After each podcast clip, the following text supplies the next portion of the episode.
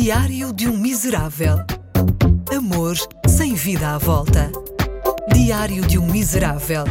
Um podcast exclusivo com Ricardo Coto. Hoje contei os meus amigos no Facebook. 627. Estou indignado. Deviam ser 628. Tenho um casal amigo com um perfil conjunto. Estamos em 2018, já houve ministros a cair por causa de posts no Facebook e ninguém fala do flagelo dos perfis conjuntos. Ninguém fala do que é receber um convite de um Márcia Helder ou de um Rui Cristiana. A internet é tão grande, porque é que as pessoas haviam de escolher viver no mesmo sítio? Ah, porque é um ato de amor não haver segredos num casal. Mas tem de haver segredos numa relação, principalmente no Facebook. É no Facebook que damos uma checada na vida do nosso top 5. Sim, todos temos um top 5, que consiste em 5 pessoas que estão lá de emergência para o caso da atual relação não funcionar. E convém estar atualizado, saber se há disponibilidade, se continuam em condições. Há que fazer essa manutenção. Além de tudo, o Facebook serve para irmos cuscar o que é feito da vida das nossas ex-namoradas.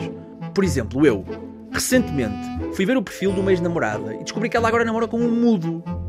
Aparentemente, depois de mim, um gajo que fale, não. Ou seja, ela passou de um tipo cujo objetivo de vida é ser protagonista, aparecer na televisão, para um cuja maior ambição é estar fechado num quadrado, no canto da televisão, a fazer gestos. Mas atenção, eu não sou má pessoa. Podia ser pior. Podia ter um namorado paralítico. É que essa minha ex-namorada tinha um fetiche. Quando se entusiasmava, adorava dar palmadas no rabo. Então parece que imagina ela na cena com um namorado paralítico, de repente dá-lhe uma palmada e ele diz: Espera, ouviste isto? Mas pronto, voltando aos casais que criaram uma conta em comunhão de bens, como é que gerem as mensagens? Se eu quero combinar uma futebolada com o Rui, a Cristiana também tem de vir? Está bem que eles andam de fatos de treino igual, mas não há espaço para a privacidade?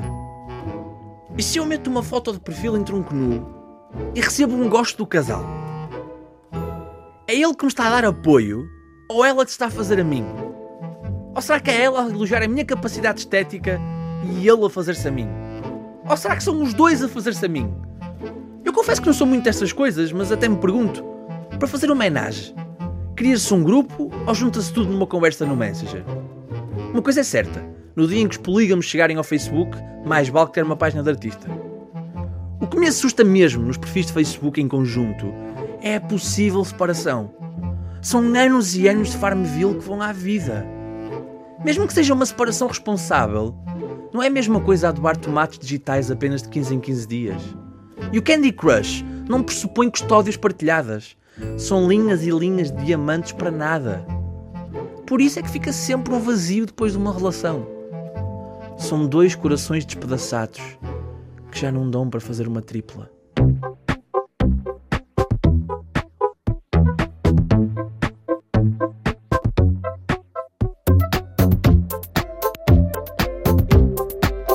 Diário de um Miserável.